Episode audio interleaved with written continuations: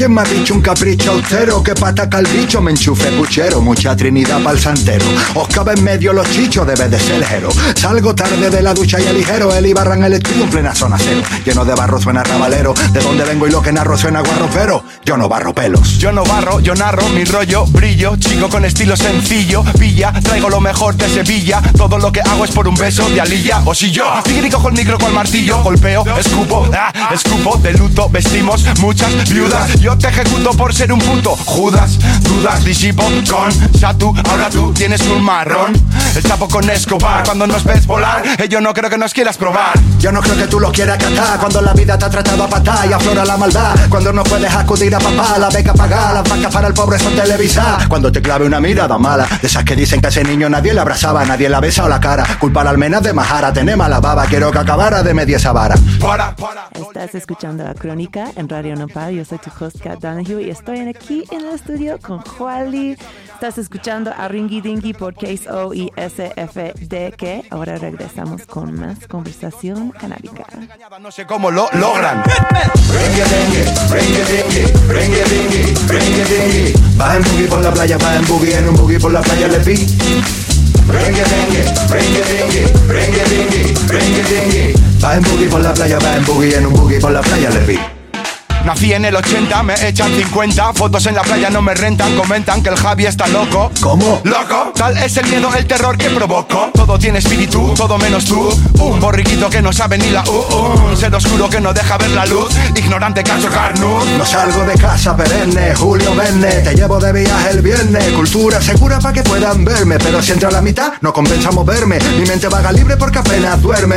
Noto la locura oscura como se cierne. Me duele el mundo, comprende mi cama y Mi alma vive en noviembre. Llama a mi casa, he quitado el timbre. Jaulas de mimbre, una llama que no se extingue. Cruel corazón bilingüe, que el miedo mengue. Cojo la curva en Fenwick. El vivo vive del bobo, Timo no es lo mismo que robo El periodismo marca el ritmo del robo Ah, Vengo al estudio donde huyo de todo, me curo de todo ¿Notas cómo subo del lodo? Ah, Para las penas borracheras son buenas Y esto te suenas porque tienes mucho rap en las venas Gracias a Dios por el rap y hasta tú por meterme caña Estilo inigualable en la escena Oh, hinca los codos es lo que nos queda. Palabra de godo, llamar logopeda. Mi pecho una sala de espera. Hay toque de queda, la once y ni Dios la alameda. Voy por el centro como un guirigüero. Viene la gitana con salero, me vende romero. Saqué saco entero, mi acento extranjero. Mi coche marronero y payo y gitana por pata. Llegan los maderos y dice, uh. Va en boogie por la playa, va en boogie, en un boogie por la playa le vi. Rengue, dengue, rengue, dengue, rengue, dengue, rengue, dengue. Va en boogie por la playa, va en boogie, en un boogie por la playa le vi. Rengue, dengue, rengue, dengue, rengue, dengue, rengue, dengue. Va en boogie por la playa, va en boogie, en un boogie por la playa le vi. Rengue, dengue, rengue, dengue, rengue, dengue, rengue, dengue. Va en boogie por la playa, va en boogie, en un boogie por la playa le vi. Buenas noches, estamos aquí en Crónica. Hemos llegado al episodio 50. Celebraciones a todos. Es el 1 de julio y pues la Corte de Suprema dice que la prohibición absoluta del cannabis es anticonstitucional. Entonces tenemos varias cosas para celebrar el día de hoy. Eh, tengo en el estudio conmigo el día de hoy un gran dibujador que se llama Jualdi, una persona muy importante, creo, para la escena canábica desde mi perspectiva, que ha convertido más o menos en la identidad visual de la comunidad canábica de México. Eh, como tu marca favorita de comestibles, pues Jualdi ha hecho eh, imágenes para ellos. Hay marcha de cannabis mañana, pues búscate el volante para ello que ha hecho él. Eh, yo creo que es como el artista más conocido del Plantón 420, que todos saben que es como el centro del activismo canábico en México en, este momento. Y ya, y desde ahí los personajitos de este artista chilango se han difundido por toda la República. Y bueno, en Crónica nos dedicamos a documentar esta cultura canábica mexicana durante la prohibición y como tal es un honor tener en el show a alguien tan clave para la cultura. Wally, ¿cómo estás? Bienvenido. Muy bien, muy contento y muy extraño de ahora ser el entrevistado. Estoy muy acostumbrado a la otra posición de, ah, yo domino, y ahora estoy así como, "Ay". Claro, justo antes del show estuvimos hablando, o sea, yo te conozco por tus dibujos, pero la neta es que tienes muchos papeles en, en este escena canábica. ¿Qué, qué otros proyectos estás llevando Eh, ahora? En general tengo, eh, tengo un programa de rap, en el cual también estoy muy inverso, que se llama Rap y Hierbas, que es hablar sobre la escena del rap mientras fumamos. Se pasa por Hotbox y por Radio Pacheco del Club Canábico Xochipilli. Y también pues soy ilustrador en general y eh, soy tatuador, que es algo que tengo un poco casi abandonado. Pero es, ahorita en general las tres puntos que hago y también tengo una marca, soy parte de una marca que se llama The Weed. Ah, sí, WeedLab, que, que, que tiene equipo de, de hacer pruebas a tus drogas, ¿no? Sí. Explica qué, qué significa eso, o sea, qué tipo de pruebas pueden Eh, facilitar. Son, este, eh, ¿cómo se llama? Pruebas cromoto, de cromatología, no, de go- goteo de color. Lo que hace es para ver la pureza de, pues, lo- las drogas que consumen. O sea, en Claro. general es, No solamente el cannabis, entonces. ajá, hay desde LSD, desde, bueno, THC, de cocaína, de eh, DMT, o sea, eso porque sale también por la necesidad de, ya a lo mejor la mota es muy sencillo porque pues te dan un cogollo, sabes que es pura, pero ya las Aunque drogas, puede también tener contaminantes la claro, mota. y este, y la, y las drogas pues sintéticas, pues te dicen, ah, bueno, este es un LSD y solo tienes que creer al muchacho que conociste en internet. Claro. Entonces, este, pues decidimos este, hacer como esa parte de ese proyecto y se divide en tres, que es eh, la detección de drogas, eh, la venta de equipo de laboratorio y venta de equipo para siembra, que es, es medidores de pH, de tanto tierra como de agua y cosas así. Entonces, pues está padre porque es como una vertiente más. Se me hace muy interesante esa parte porque es como un paso más como a que aparezcan este tipo de marcas como a la profesionalizar, o sea, como que dicen, ay, güey, hay gente que se está preocupando por esto, ¿no? Claro, es la e- evolución de la industria. Pues de hecho, me encantaría tener a ti y, y a Ara, Ara, tu pareja, que también se forma parte de Weed Lab, para hablar más específicamente de este proyecto Claro. otro día. Pero bueno, eh, yo creo que ahora mismo todos están hablando de esta declaración de anticonstitucionalidad eh, que acaba de declarar la Corte Suprema.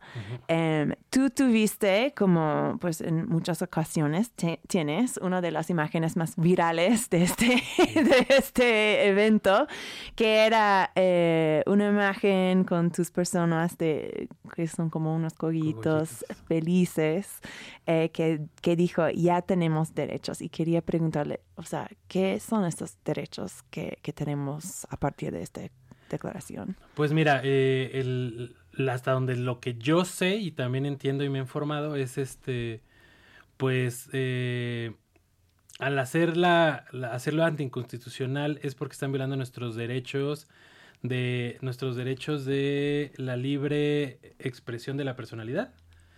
Por lo mismo, eh, al, al haber, al, al decir no, si esto es ilegal, esto es anticonstitucional, se puede y se permite como hacerlo. ¿Por qué? Porque yo como persona tengo derecho a expresarme libremente. Eh, al hacerse esto, ahorita todavía no ha salido la declaratoria, o sea, no ha sido como impresa de manera que, Claro, el que se va a poder todavía hacer. no está Porque publicado. tiene que ser, se supone, la otra semana. Porque si se queda así literal, puedo portar y sembrar lo que yo quiera. Que sabemos que, mira, ojalá fuera así, pero eh, pues todavía no. Entonces, sí, varios me escribieron, bueno, tenemos casi derechos. Sí, todavía falta un camino largo para hacer una reforma de ley real, pero creo que es un gran avance. Lo que se hizo, o sea, la parte de ahorita que todo es lo que se platica es que se va a requerir como una especie de permiso. Claro, entonces básicamente estamos esperando primero para que se publican los detalles de pro- Los del detalles. proyecto, ¿no? Eh, segundo, pues según yo tenemos que ver cómo va a ser este proceso, porque vamos a tener que aplicar, ¿no? Para este permiso, no es que todos los mexicanos van a tener este derecho porque sí, pero porque tienen que, eh, vamos a tener que hacer un trámite con COFEPRIS, ¿no? Entonces vamos a tener que ver, supuestamente va a ser un trámite que no te pueden ne- negar, que está chido, pero para los que están escuchándonos, por favor, no se vayan a fumar enfrente de un poli ahora mismo. Sí, por favor, no se les haga fácil. Y aparte, o sea, tampoco, o sea, sé que es engorroso y todos decimos, ah, ¿por qué tenemos que registrarlo? Yo la mejor forma que les he podido explicar es como manejar. Todos podemos manejar, todos podemos tener un coche, pero necesitas un permiso. Claro, claro. Entonces, pues vas, tienes un permiso y ya no te pregunta la policía, oye, ¿cuántos coches tienes? Oye, cada cuándo manejas. Claro. Y yo he escuchado esta metáfora, creo que es muy útil. Me encantaría si el metáfora era más como, pues, cómo se manejan el alcohol, ¿no? Yo creo que es más parecido el- la marihuana que, que al alcohol a un auto. Pero bueno, también es un paso, ¿no? Esa, esa es la otra cosa que he escuchado repetido muchas veces, que es un paso hacia la legalización y pues estamos empezando aquí. Vamos a ver luego qué tipo de regulaciones se formulan en el Senado, Claro. eh, etcétera. Luego vi el otro día que el presidente salió diciendo que si no, si no soluciona la adicción, si no soluciona la violencia en este país, la legalización de la mota, que el señor se va a sugerir un, refer- un referéndum de, de votantes, se va a proponer otra ley. Entonces, pues hay muchas cuestiones que... Claro, sí, no, aparte, o sea, al final de cuentas, pues esto es un gran negocio. Mm, Yo siento que la partes anteriores, que no hubo una especie de legislación, se detuvo sobre todo por la parte de, pues, el negocio, ¿no? Sí. Así de, o sea, que estaban intentando apalabrarlo o amarrarlo y no funcionó y lo detenían. Entonces yo creo que lo van a intentar detener si no es conveniente, como para los intereses propios de algunas personas, pero al mismo tiempo va a ser un poco complicado ahora con este estas votaciones donde ya tampoco tienen tanta gran eh, representatividad, entonces ya no hacen lo que ellos quieren. Entonces yo creo que no va a ser tan sencillo. Claro, pues nada ha sido tan sencillo. No, la pues verdad, no. La verdad. Pero bueno, quería preguntarte si hiciste este dibujo en avance. ¿Lo, lo tuviste como guardadito o lo hiciste en chinga cuando salió la Eh, decoración? yo ya tenía como unos previos. ya. De hecho, ya me habían pedido eh, trabajo para diferentes marcas como previos de tenemos legislación o no tenemos legislación. También soy muy cuidadoso a que, bueno, si me están pagando no hacer algo igualito. Mm. Lo que hice realmente, pues, es como tener un previo sin tener como un enunciado de la ilustración. Pero es que la verdad yo no vi que fuera tan rápido, o sea, no la tenía terminada. De hecho, ese día tenía así como mi día normal. De hecho, ya me iba de casa y de repente así fue, vi las historias de se, se hizo, sí pasó, ya pasó, ¿qué? Cancelé todo de, güey, me aseguro voy a estar en chinga. Y lo hice y mira, funcionó. No, a mí me pasó justamente igual. Yo estaba viendo como un live de regulación por la paz, que yo creía que iba a ser nada más una discusión de lo que tal vez iba a pasar y luego se cambió en ser como la votación de esta cosa y luego como votaron que sí, me fui en chinga a la Corte Suprema para celebrar allí con el plantón. Y pues... Qué chido. Oye, hablando de, dibujar, me encantaría saber cuál pasó primero, eh, que empezaste a dibujar o empezaste a consumir la mota. No, pues no, realmente yo creo que empecé a dibujar. Es que toda mi vida he dibujado. O sea, fue el niño que ganaba los concursos de dibujo nacionales, como el niño y la mar, o viajemos en el... O sea, todavía me- o sea, yo recuerdo siempre yo dibujando, o sea, era así como alguien que que siempre estaba haciendo cosas. Recuerdo que hasta mi hermano se molestaba que porque dicen que nunca me pueden castigar. Porque pues si nos castigaban el Nintendo, pues agarraba juguetes. Si me quitaban el Nintendo el juguetes, pues me ponía a dibujar. Entonces yo me la Un- pasaba un, bien. niño muy independiente. entonces. Sí, entonces este todo el tiempo empecé, todo mi vida he dibujado. eh, la parte del consumo, pues yo creo que empezó a los 17 años y ya de consumo regular, yo creo que a partir de los 24 años, 23, 24 años, donde te puedo decir que pues casi diario fumaba, ¿no? O sea, no he tenido altas y bajas donde fumas mucho todo el día o donde, pero por ejemplo, ahorita mínimo diario fumo una vez, ¿no? Una vez al día. Ok, sí, yo hubiera pensado que fumaste más. O sea, de hecho yo te ofrecí un, un porro antes del show. Me dijo, no, que después, después, como ya Sí. has aprendido tus Claro. límites, tus balances con este Sí, tengo, vida de tengo, Pacheco tengo amigos y es que aparte, o sea, uno, uno cree que es profesional hasta que conoce a los profesionales, ¿no? Ya. Sí, o sea, tengo amigos que dicen, güey, yo me fumo cinco porros, seis porros diarios. Yo he llegado a hacer eso también, pero también no me vuelve tan funcional. Y también la parte de la resistencia a la, a la marihuana no me gusta. Entonces me gusta Se como vuelve caro. no atascarme, tal vez, y que mis fumes estén bien. sean- Ya. Entonces, digamos, ahorita me estoy fumando a lo mejor un porro, dos porros al día máximo. Ya. Y casi todas las noches sí consumo consu- eh, comestibles. Ah, te iba a preguntar si te gustan otros formatos el cannabis. Qué rico. ¿Y, y qué tipo de comestibles consumes? ¿Tienes un So- favorito? Sobre todo me gustan las gomitas, porque Mm. tiene, tengo más control de ellas. No es como un panque, hasta el, el- el almacenamiento es diferente. Y la parte de las porciones es más, eh, más este, controlable. Mm, Entonces, eso hace que, pues mira, me como las noches.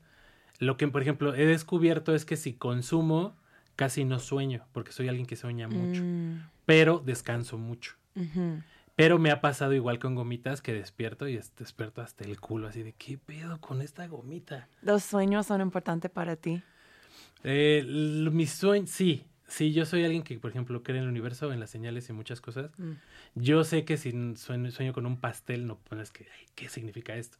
Pero hay ciertas cosas que tienes en los sueños que son muy fijas, que recuerdas muy específicamente o algo te dice, recuerda esto. Entonces yo creo que sí tiene como significados, no es como que vas y buscas en internet, pero intentas tú también darle tus significados. Ya. Ujú. Ok, interesante. Y en términos de flor, ¿tienes como preferencia de, de qué tipo de flor fumas o de dónde viene este flor? O... En general ya todas mis flores son de este de cultivador o en general, bueno, se llaman flor de sierra, o sea, son sembradas al aire libre, pero no son flor de sangre, no consumo una de flor de sangre. Y este, y pues ya, y te digo, he tenido también, por ejemplo, etapas. Yo creo que en el do- todo el 2019 casi fumaba wax, puro wax. Y pues eso también me hizo generó mucha resistencia a la marihuana, porque pues hasta creo que se me hizo un vocerrón así de todo el tiempo de que pues es más difícil, se queda en tu garganta, pero me gustaba esa sensación como de fumar y luego luego ponerte. Me gusta, pero también llegué a tener fallos en la Matrix donde llegué a dar esos fumes y como video de YouTube que fumas y casi desmayón instantáneo me ha llegado a pasar un par de veces. Órale. Sí, sí, sí. De amigos así cultivadores, bueno, Miguel HDP de, güey, fuma esta cristalización de THC del noventa y tantos. Y yo le preguntaba, ¿fumo con fe? O sea, ¿mucho o poco? No, tú dale y... Eso es lo que dices de los profesionales, ¿no? Claro, claro, o sea, Hola Miguel, por cierto. Sí, o sea, o sea, la pues la banda consume mucho. Este, por ejemplo, Ara consume mucho, consume mucho y ya tiene mucha resistencia. Nos ha pasado que mm, con- tenemos un pastel, yo me como así un cuarto y me manda la chingada así 12 horas y a ella este pues está así normal, así como, ah, estaba bien, no me puso tanto. La morra está fuerte. Sí. Bueno, quiero tomar un break musical porque tengo como meta, como goal hoy que vamos a escuchar todas tus bolas. Entonces, pues, eh, el playlist que me pasaste es, es muy de hip hop, lo cual tiene mucho sentido porque pues tú tienes un show de hip hop. Eh, rapero. Cuéntame, sí, que no rapeas, pero que estás muy metido en, en esta cosa. Em, para ti, o sea, para ti, ¿qué es la conexión entre el hip hop y la marihuana? ¿Puedes expresarlo? Eh, yo creo que la conexión principal es eh, la calle. La, eh, la marihuana siempre ha sido algo under, o sea, ha sido algo como ilegal hasta hace poco, ya no es legal en algunos países. Y eh, es algo de la calle, literal. Y muchos años fue muy marginal. La gente que consumía mota era marginal, era alguien de la calle, alguien que vivía y la única forma de conseguir, mota era viviendo en la calle. Ya. Y yo creo que va de la mano, por eso va muy de la mano. Va, ok. Eh, la próxima canción que vamos a tocar es por un grupo que se llama Calle por Vida y se llama La Calle Está Difícil. Tú entrevistaste recién este grupo. Cuéntanos un poco de ellos. Ah, Calle por Vida es un gran proyecto eh, de, producido por Made, Made de la Calle, eh, de- que lo encabeza Joner. Joner es un productor muy, muy importante en México. Y él, él los trae, como una pequeña agrupación de varios raperos jóvenes, todos son muy jóvenes, y eso incluyó este Calle por Vida, que es un poco, es un poco muy parecido a todo lo que pasa en corridos tumbados en el norte del país. La gran diferencia del corrido tumbado al corrido urbano es el ego trip. Literal, el, el corrido tumbado pues habla pues toda la historia del narco, de qué hace, qué no hace, toda la parte pues que también es muy real de la- del país, pero que también es un poco alejada a nosotros, ¿no? O sea, yo no tengo nada cercano a eso. Ya. Y el corrido urbano es más bien lo que está viviendo todos, ¿no? Lo que se está viviendo. O sea, hay, por ejemplo, uno de los, de los integrantes, su familia vende flores en la calle y hay un video, ¿no? De hecho, la calle está difícil la que vamos a poner. Eh, es un video de, pues, eso, que están lavando coches, es como más cercano a... Yo hago mi día y aparte me aferro hasta a hacer lo que creo y que amo, ¿no? Que en ese, para ellos es el hip hop y es algo muy parecido a lo mío. O sea, yo muchos años estuve pues trabajando de manera normal y llegaba en las noches a pintar, a dibujar, a ilustrar, porque pues eso es, es hacerlo real. Perfecto. Gracias por esa explicación bonita. Eh, vamos a escuchar La calle está difícil por calle por vida y luego regresamos con más crónica.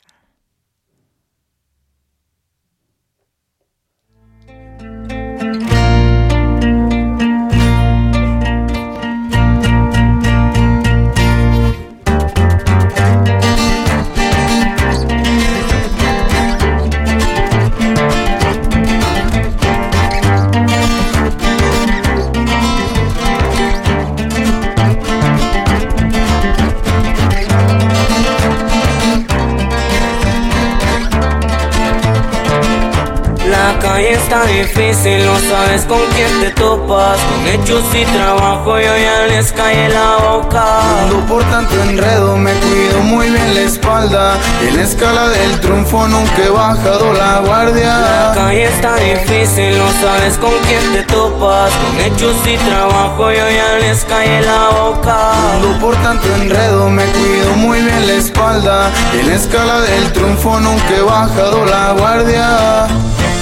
Cómo se batalla en la calle porque también empecé de cero. Hay que compartir lo que tienes porque nunca sabes se acaba el dinero. Hay que ser gente con la gente, pero al tiro porque también hay culeros. Morder la mano de quien te alimenta con mi eso no es de verdaderos. A 4, 6, 4, 30, pa' cada bala 40. Mi gente siempre está atenta, por si les mando una alerta. De México pa' Califa, tumbada toda la clica. Saludos pa' toda la banda que sigue chanteando y se cruzó la línea. Mi instinto me dijo que no cerrara los ojos. Creceré solo, no a costillas de otros. Yo me junto con reales, el estilo siempre cholo. La envidia es mucha, de lejos la noto. Ando bien feliz en este mundo gris, trabajando duro para poder sobresalir.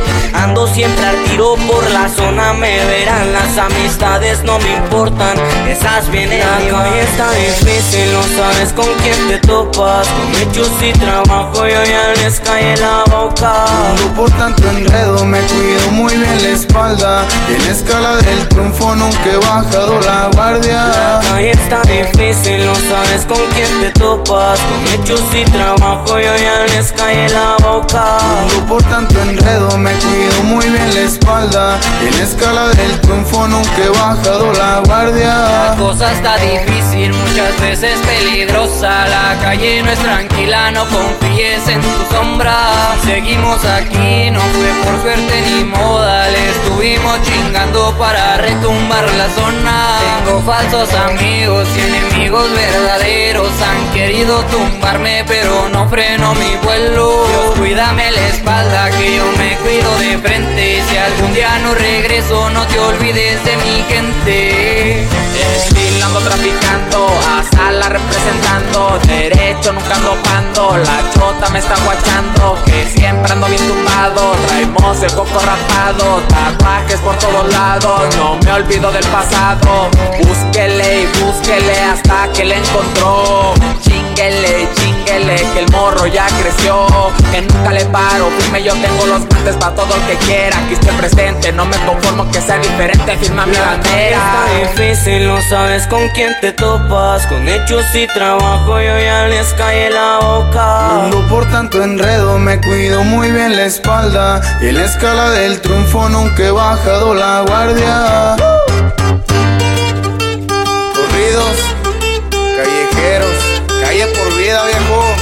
Rasquele, compa.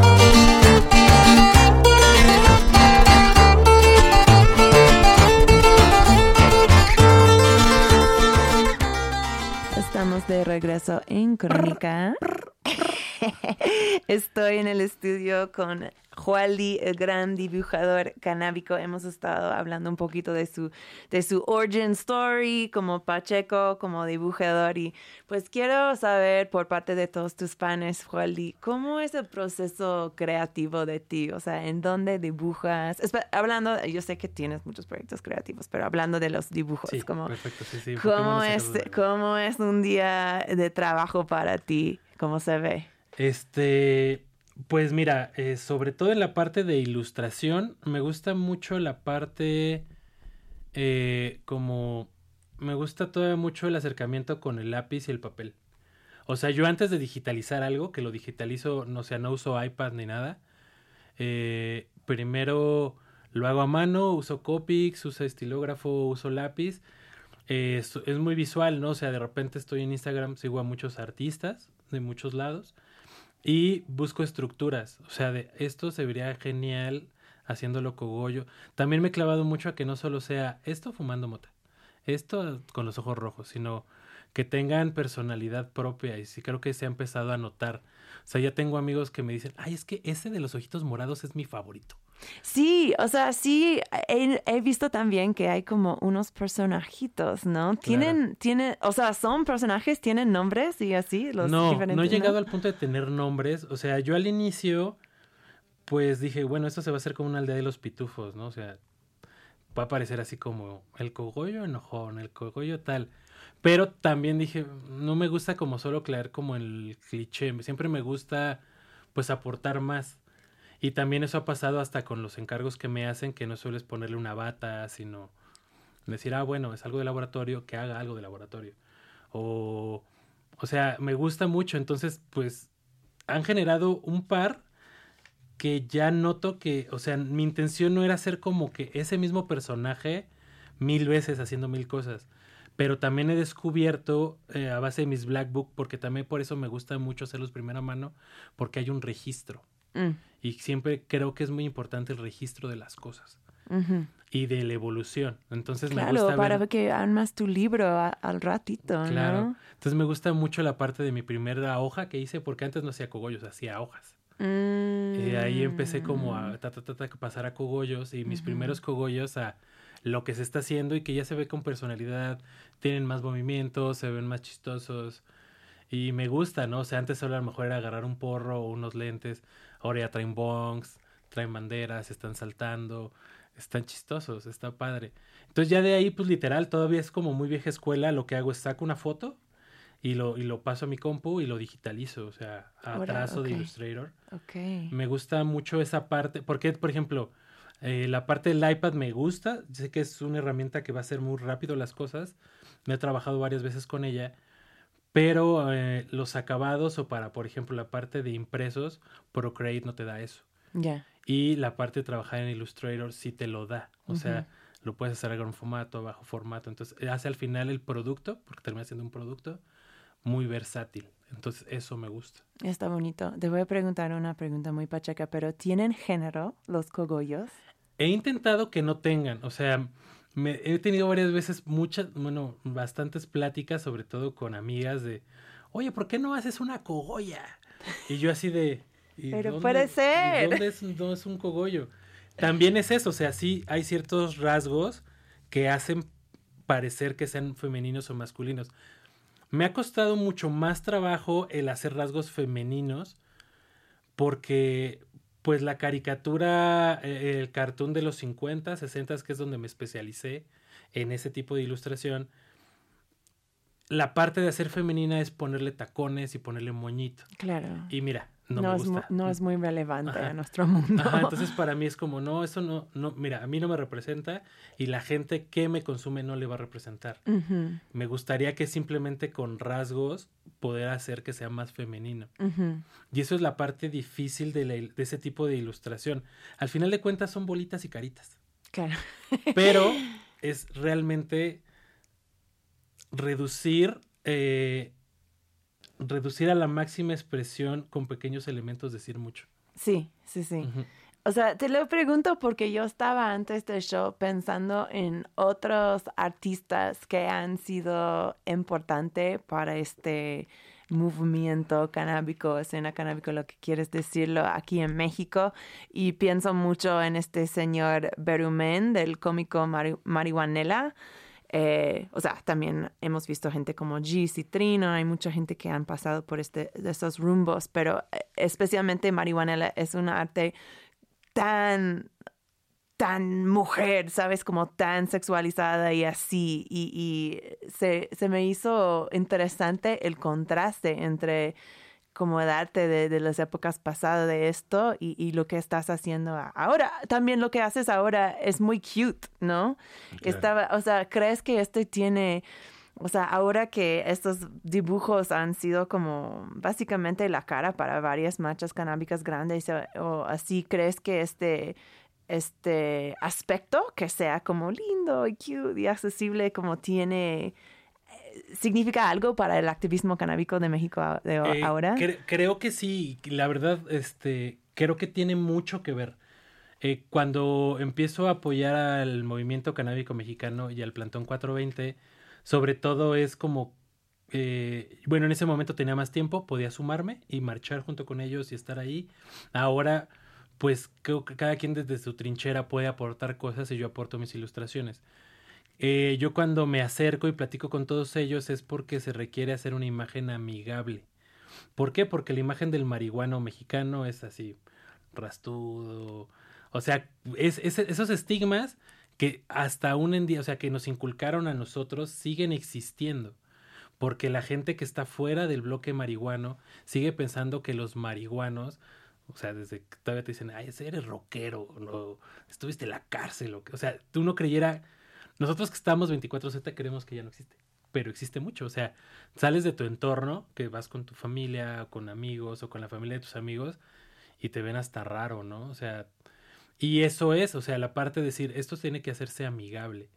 Entonces, cuando me acerco y hago al coronel, en el plantón 420, el plan maestro era hacer como, yo quería hacer como una especie de entrada tipo Six Flags, donde bienvenidos y está aquí y los anunciados sean aquí, porque al final de cuentas también el marihuano es insurrecto, no le gusta que te den reglas de como, güey, yo vengo mm. a fumar aquí, ¿por qué no voy a poder tomar, por ejemplo? Y también lo haces amigable y dices, ay, qué cagado, güey, una, una caricatura me está diciendo enojada que no tome, ay, te voy a hacer caso, ¿no? y eso también cierto que generó mucha apertura porque al final de cuentas también en los nuevos medios eh, tienes que llamar la atención con muy pocos enunciados o tiene que ser muy llamativo. Y eso creo que fue el acierto del coronel. El coronel simplemente pues es una hojita cargando una maceta con marihuana y exigiendo sus derechos. Sí, y yo creo que súper vale estar eh, pensando en esas cuestiones de accesibilidad, porque pues hasta yo que me considero alguien que conozco pues un par de personas en este, en este, en esos círculos, pues puede ser un poquito eh, la vibra luego puede ser un poquito pesada, ¿no? Muy pacheca, hay, es mucho hombre, mucho como energía, no sé, siempre es dubstep y reggae y pues se me hace que estas como fuerzas de hacer más accesible, hacerlo más para mucha gente, como súper se vale. Entonces, gracias por hacer parte de estos dibujitos. Eh, vamos a ir a otra cancioncita. La próxima se llama La mitad de la mitad por Crudo Means Raw y Mabiland. Yo no he escuchado de esos artistas, cuéntame de ellos. Eh, crudo eh, son, son mexicanos. Eh, y hacen mucho dance hall de la parte de Colombia. Y es una parte como, o sea, no llega a reggaetón, pero parece reggaetón. Sí, tiene toques, ¿no? Son toques muy bailables y como toques caribeños y también me gusta como ese eh, me gusta mucho la parte, por ejemplo, de la canción pasada, esa experimentación como de no solo es un boop bap y rimar sobre eso, sino el rap tiene muchas vertientes y se puede rimar sobre muchas cosas y tiene que ser agradable también y también te gusta bailar y te invita a bailar y te invita a pasarte bien. Sí, e, e, este está muy fuera de orden, pero me doy cuenta de que no te he dado la oportunidad de decir algo de la canción que abrió el programa que era Ringy Dingy por Case O y SF de que TK, por qué querías tocar esta canción ese día? Ah, eh, para mí eh, son grandes pilares eh, hispanoparlantes. De Eh, España son. Ajá, son españoles. Este. KCO perteneció a Violadores del Verso, uno de los grupos más importantes de todos los tiempos en el rap mundial, realmente. ¿En qué etapa estaba activo este grupo? Yo creo que estaba en el dos, los 2000 Ya. Y se separaron creo que por el 2007 Ujú. y han tenido como pequeña reun- pero se separaron y cada quien hizo pues su producto aparte y todos son exitosos. Ya. Y este y SFDK siempre ha estado junto y este llevan acaban de celebrar sus 25 años. Eh, ellos son mm, la representación para mí de de ese rap de todos los raperos que sueñan que vienen de un pueblo chiquito, que es que es Sevilla, que nadie conocía Sevilla hasta que existe SFDK. Y lo que se me hizo interesante, por ejemplo, en, su- en- sus 25 aniversarios es que dijeron, vamos a hacerlo en Sevilla. Entonces, o sea, toda Europa se movió y llenaron y se hizo todo un caos para ir al aniversario de 25 años de SFDK. Y lo curioso de ellos dos es que no habían hecho fit juntos solo como en pequeños toques porque no había como no se llevaban como tan chido y se me hace como muy bonito ahora ver para mí es muy alentador como rapero aunque no rapeo eso, eso es un rollazo pero bueno como rapero como rapero. este el, el- el- ya hicieron una vida no están envejeciendo Ya. y está padre, está padre. Y hasta el video se ve que lo disfrutan mucho. Entonces está padre cruzar toda esa línea donde, puta, quiero vivir de esto, no estoy viviendo, no lo estoy logrando, se fueron. Y de repente ya es como, güey, ya solo le estoy pasando bien con lo que tengo. Porque tampoco es que digas, wow, son ultramillonarios como raperos estadounidenses que viven en mansiones. Ultra no. Pero es algo muy también muy real, ¿no? Dirías tú como experto del rap mexicano, dirías que el rap español ha sido muy influyente en lo que pasa acá. Sí, sí, realmente casi en todas las entrevistas de los raperos que tienen menos de 36 años, 37 años, eh, España tuvo mucho que ver porque y también bueno también depende mucho de la zona toda la gente que vivía en el norte pues lógico que tenía más acercamiento pues con California Con los gringos. con los gringos, pero toda la parte central y sur del país, pues escuchaba lo que llegaba. Y, Claro. y el rap español fue la primera muestra de un rap que no era así como, pues, no sé, rap chicano o rap eh, puertorriqueño, que más Mm. bien hablaba como de Como cumbia. así, caribeño. ca- Ajá, exacto. Sino como dices, ah, güey, sí, sí, vivo en la calle, hago esto, la vida está difícil, la calle está fea, pero camino porque estoy estudiando Claro. todo eso. Entonces yo creo que tuvo mucha influencia. Claro, yo siempre pienso, o sea, yo siempre pienso en como los Poor Gang, que creo que es como la generación después de, de Queso y así. pero sí, varias generaciones ya de, de rap español. Va, pero ahora escuchamos a unos mexicanos.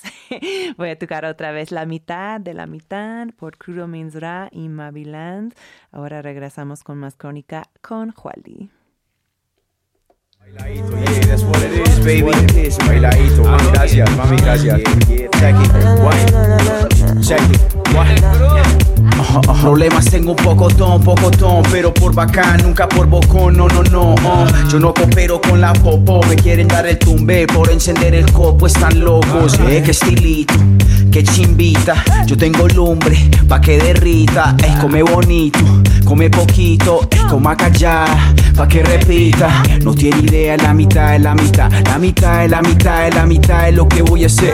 No tiene idea la mitad de la mitad, la mitad de la mitad, la mitad de lo que voy a hacer. No tiene idea, la mitad es la mitad, la mitad es la mitad, es la mitad es lo que voy a hacer. No tiene idea la mitad de la mitad, la mitad de la mitad, la mitad de lo que voy a hacer. Ojo se resbala por salsa, al que no quiere grasa se le dan dos tazas. Le saco los juguetes donde asar en la plaza y ojo donde bota la ceniza cuando está en mi casa. You heard me? El que sabe, sabe, así es la cosa. El que pega, pega, el que juega, goza. Pa' la sumisa y pa' la aletosa, ah, pa' la calladita que es más peligrosa. Sornero, todo van todo melo. La mala pa' crudo, hey, todo bello. Ahí le dejo pa' que se arranque el cabello. Mejor deje de hablar y un camello.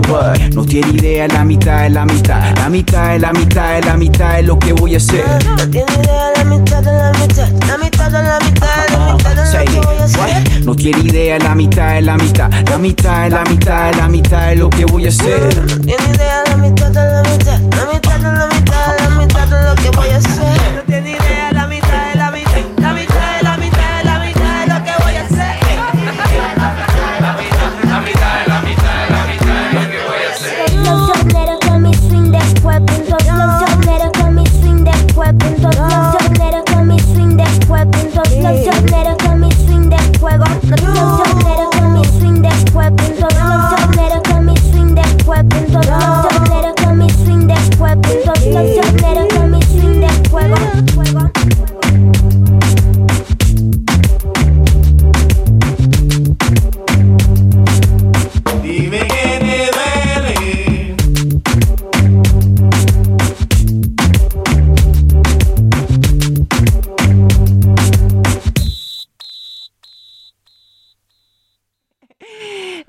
Estamos de regreso en Crónica. Eh, acabo de decir videojuego a Jualdi porque estaba contándome de, de sus apariencias en, en otros videos de música. Este sí, este. Es que eres popular.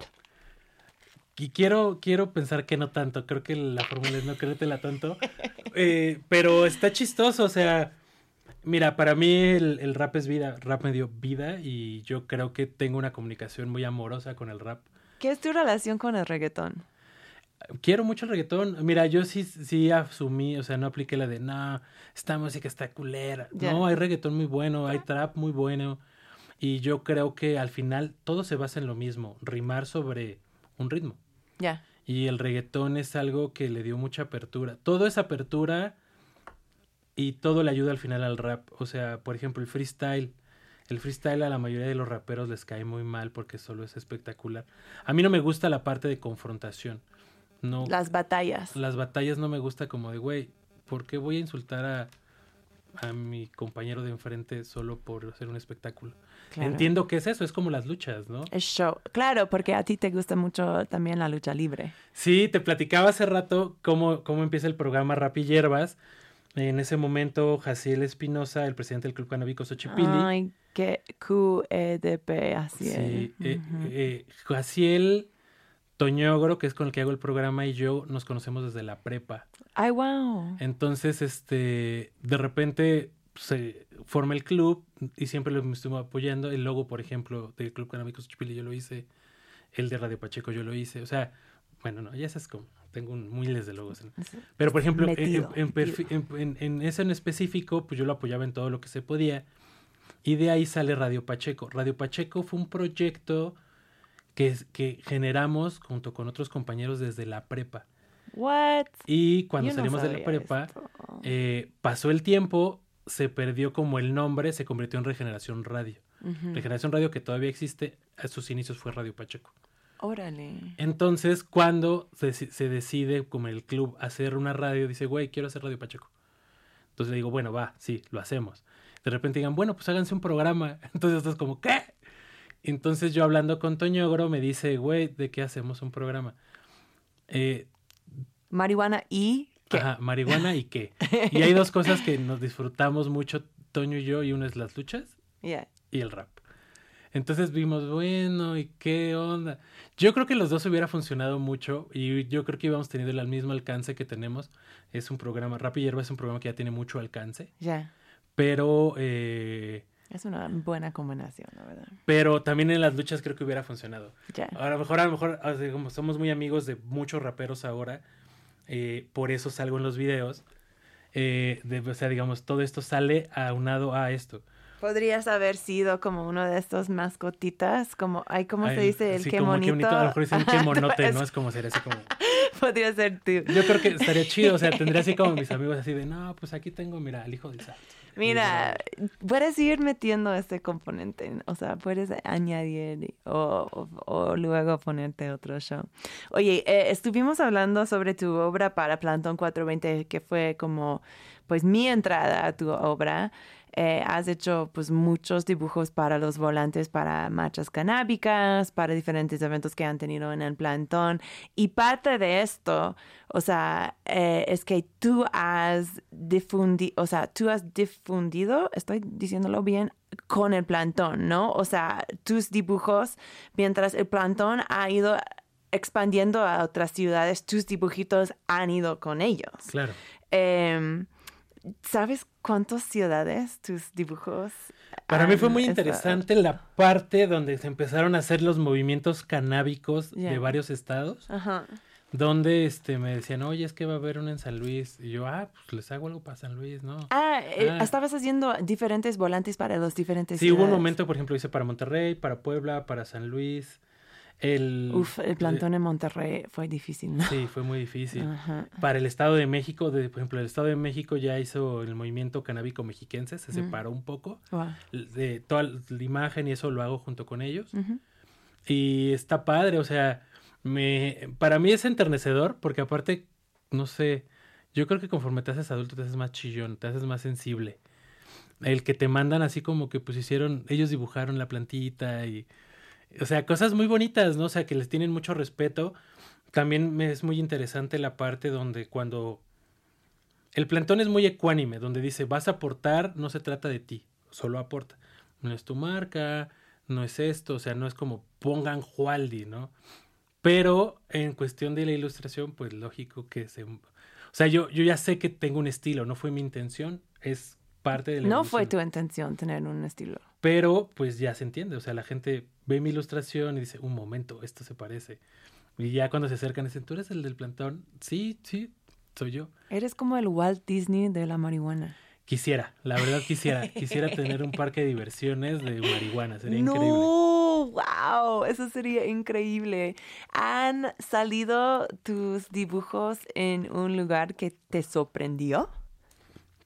Pues por ejemplo, eh, han estado en otros países, me han escrito gente de Sevilla, gente de, De Madrid, España. Ajá, de España, Se han ido ahí. de Y están, y, y esos lugares como te contactan y, y dicen, oye, estamos usando tu imagen, o te contactan y dicen, ay, en, gene- en ¿quieres general lo que he un dibujo?" notado es que, bueno, a lo mejor no lo he sabido, ¿no? Ya. Pero eh, todos los que me contactan son muy respetuosos de, oye, me gustó esto, han hecho piezas en 3D en, en Madrid, Hicieron piezas en 3D de, mi, de eso, me mandaron los renders por si quería hacerlo, en California han hecho varias cosas.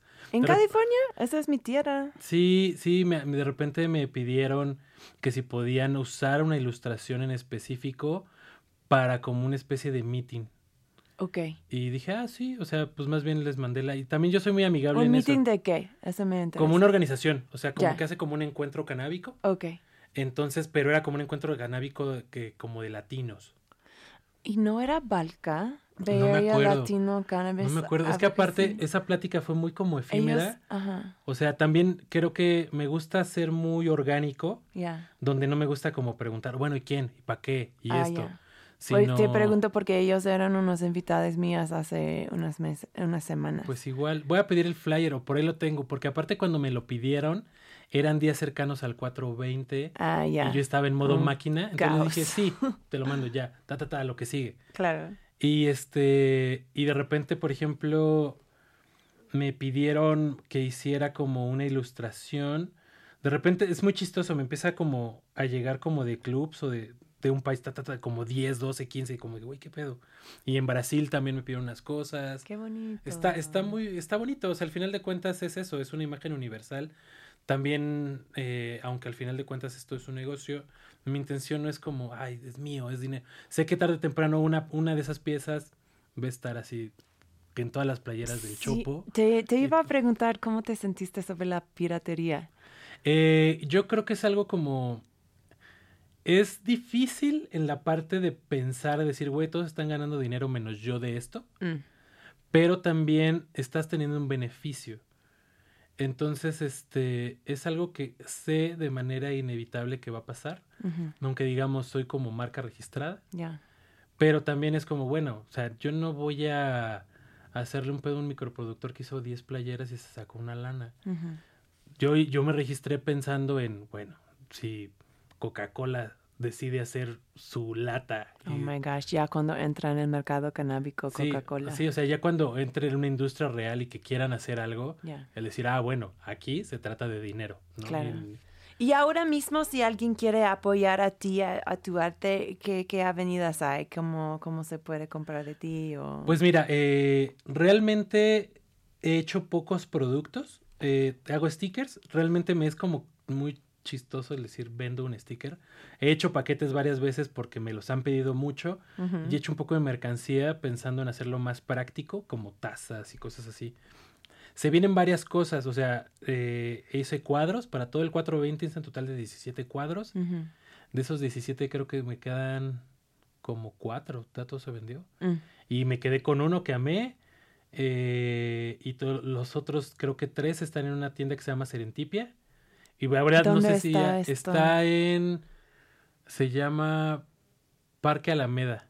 Ya. Es una placita chiquitita en la Alameda, muy bonita. Y es de una tienda que. ¿La Alameda, la Alameda, la Alameda? Alameda Central. Ah, ya, Ajá. ok. Y este. Y bueno, la verdad digo que están vendidos, no están vendidos porque la verdad no he ido. Mm. Y también me, poco me, me han escrito y eso. Pero están los únicos que creo que quedan en existencia. Van a salir ahorita próximamente libretas que estoy haciendo con unos amigos. Y esta ropa con una marca que se llama Materia, que es como ropa urbana. Ah, es obvio, con Alina Mendoza. Sí, que Alina. también ha sido invitada de este mismo programa. Hola, Elina, si estás escuchándonos. Sí, con ella, con ese hice todo un proyecto. Se ha parado por cuestiones de lana y eso, Claro. porque queremos hacerlo bien. Mm. Y eh, de- con Talavería Cana eh, hice un bong de Talavera que eh, al inicio solo era como hacerlo y venderlo. De ahí este Jerry, me- el dueño de Talavera, me dijo, oye, me gustaría más bien dar un siguiente paso y hacer una caja edición especial. Entonces, en la caja va a venir el bong eh, diseñado por mí, una pipa diseñada por mí y un anillo que se hace unos chicos de Monterrey que se llama Canaguay. Ajá. Y eso va a venir en una caja ilustrada. Qué bonito. Sí, Talavera está chido porque muchas de las cerámicas que hacen, que sí son bongs, que son pipes, son como mini cajitas para poner tu flor y así, pero tienen como un look más tradicional de la cerámica de México. Cerámica. Yo vi un bong que hiciste con ellos que era como este diseño tradicional, pero luego tenía uno de tus caritas Sí. ahí en el, en el Sí, estómago sí, sí, del bong. Qué bonito, pues estoy emocionada para ver estas Sí, entonces ahí, colaboraciones. ahí van a salir como ciertos productillos míos. Y tengo varios planes, pero este, mira, ahorita con todas las olas que se han venido, porque, o sea, también he pensado que me he esperado tanto en sacar productos Ya. que no solo quisiera que fuera una playera o algo como que pues puedes hacer. Entonces dije, bueno, voy a sacar serigrafías, eso Ujú. sí voy a sacar. Eh, voy a sacar de la parte de lo de tenemos derechos y eso voy a hacer unas impresiones que se van a vender en un espacio que se llama NBC 40, que es un spa canábico, y solo se van a vender ahí. Y ya, o sea, como que quiero hacer como... Me gusta el como las siempre me ha gustado la parte de edición limitada. Sin decir a los cuatro vientos que es edición limitada, sino decir, hice 20 de esto y se acabó. Hice 20 de esto y se acabó. ¿No? Ya, ya, ya. Oye, y quería darte una oportunidad como de hablar de otros artistas pachecos. Artistas pachecos que han sido influentes para ti o artistas pachecos que pues que a ti te gusta su obra. Ok, mira, me gusta, me gusta mucho, mira, quisiera enfocarme en mexicanos y realmente me interesa mucho platicar de dos personas. Una es Malas Costumbres. Malas Costumbres es a- una, una chica increíble que hace una ilustración demasiado amigable. Siempre he creído que es importante la parte de hacerlo amigable, Mm. porque es lo que le da acercamiento. Y aparte, Eso es para combatir el estigma, ¿no? el estigma y la segunda parte es un acercamiento, o sea, lo que dices, o sea, siempre es la parte de, de cómo se llama, de ser, como que es casi siempre son hombres y, y es como demasiada testosterona. Y me gusta esa parte donde es amigable, donde dices, güey, no es, o sea, ser pacheco no es algo de género. No, no solo somos que ser rudos fumando Eso es sentido de tu arte. Antes de conocerte, como yo sentí este vibra de, de tus dibujos. Sí, no, aparte, mira, eso parte desde una raíz. Toda mi vida he pintado y mi nombre así, Jualdi, es un nombre súper asexual. mucha gente no sabía, o sea, mucho tiempo no daba mi rostro y mucha gente no sabía si era hombre o mujer. Me gusta mucho eso de que el arte no tampoco es de género. Ajá, pues No, tú también haces muchos como kitties, como mucho Hello Kitty, Sí, cosas y, así. y- y sí hice unas estoy haciendo líneas de fan art. eh, tampoco me quiero, o sea, Kitty fue un boom increíble, jamás lo esperé. Bueno, Bueno, sí lo esperé, kitties. pero también dije, mm, no, o sea, por ejemplo, hay un proyecto de un artista que no hace cosas canábicas que se llama Sugar Bombing, Ajá. Que hace kitties, pero las hace como de anarquía, de todo eso. Y le cayó Sanrio. Entonces dije, No. "Ah, un poquito nada más, ¿no? O sea, sí, Sanrio. también entiendo la diferencia. O sea, ella ya generaba una la nota, vive en Estados Unidos. Mm. Y pues mira, a Sanrio no le gustó. O sea, tal vez los fanart no le importan, le importa cuando empiezas a ganar dinero. Bien. Claro. Entonces, este, hice cosas de estudios Gimli, o sea, he hecho como varios fanart que me interesan. También me gusta, o sea, me pongo retos, o sea, me gusta no como, ay, voy a hacer una kitty a mi estilo, sino yo hacer parecer que realmente Sanrio hizo eso. O de estudios Gimli que parece que sí se hizo algo canábico. Un visión del futuro. bueno, no sé, esos son marcas Sí, de o sea, por niños. ejemplo, no te- sé yo, te- si yo se tengo, por ejemplo, tengo en puerta, quiero hacer cosas de Pokémon, Ya. Quiero hacer, o sea, pero también quiero no clavarme, o sea, hago, eh, eh, decidí hacer set de seis y set de lo que yo quiera de mis ilustraciones y solo seis de esto, para que no, no clavarme solo haciendo eso.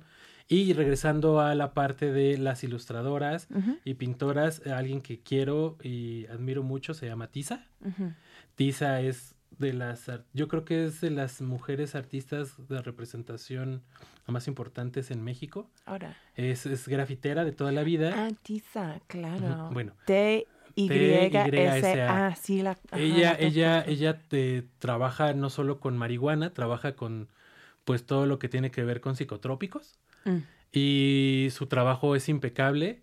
Eh, Que también hace graffiti que tú dijiste, Ajá. o sea, o no sé si, no, ya no es graffiti, pero arte, arte callejero, que tú también has hecho en tu vida. sí, muchos años también lo hice. Ujú. A Tisa la conozco igual hace como 20 años. Wow. Este, y de hecho ella es la parte, antes mi obra era muy pesada, hago como dark art. Y a la gente que conoce toda mi, toda mi trayectoria dice, güey, es que veo tu obra pesada con miles de líneas y miles de, de detalles innecesarios y ahorita haces ah, cosas bonitas. Y es lo que me decía Tisa, dice, güey, es que o sea, está increíble tu obra, pero también tienes que hacerla digerible para el público. Claro. Y la otra parte que me dice, güey, tienes que pensar que no es que no sea un reto, o sea, toda esa información que haces, que haces esa... Ah, bueno, resúmelo en 20 trazos. ¿Cómo lo vas a hacer?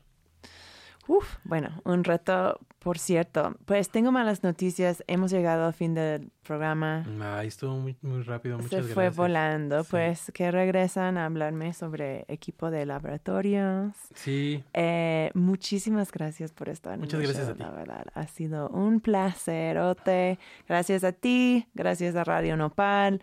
Eh, la última rola que vamos a tocar es Justa Causa por Granuja. Eh, brevemente, ¿qué tiene esta rola? Porque estamos tocándolo en Crónica. eh, Granuja es como uno de los raperos underground. mm, son de esos que dices, güey, ¿por qué no está haciéndolo tan increíble? O sea, yo sé que él también le encanta. Le encanta ser como super under, pero que ya tiene un estilo muy marcado. Es muy increíble su rap y este y tiene mucho que decir. Me gustó mucho, me gusta mucho lo que dice y me gusta mucho sus ritmos. Sí. Intenté mar- poner ritmos en esta en esta set. Bueno, y también es muy pensativo, entonces estamos terminando el programa con, con un mood más, más de esto, de pensamiento. Jualdi, muchas gracias. Muchas gracias a ti por invitarme. Obviamente ha sido una conversación canábica muy rica. Eh, este ha sido Crónica. Yo soy tu host, Kat Donahue. Nos vemos la próxima semana. Miau.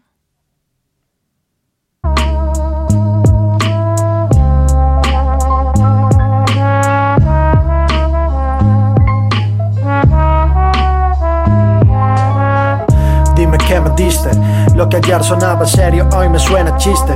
Gallinazo come su carroña, nunca el piste. Hierba para el despiste, quimio para el quiste, drogas para el triste. No estoy loco, dijo un loco que sabía mucho y acabó en el Orinoco. Malos desde homocigotos, somos sapiens por hacer. No quedan ni las fotos, retratos rotos. Llamen a balística, la munición que penetró no es plástica. Odio aquellas cruces tanto como esvásticas, pistolas automáticas, gente antipática. No hay mentes lunáticas, solo terrestres men. Somos la peste en este mundo pobre y cuesta lo que cueste, lo acabamos como sea. era mejor en la pangea, humano hacía y gonorrea. Si te llaman, no contestes. Hagámonos pasito, juguemos suave, muérdeme los dedos como tanto a ti te gusta. Cometamos un delito de los que nadie sabe. Si es por ustedes, esta causa es justa. Hagámonos pasito, juguemos suave, muérdeme los dedos como Estás escuchando la crónica Radio Nopal. Radio Nopal.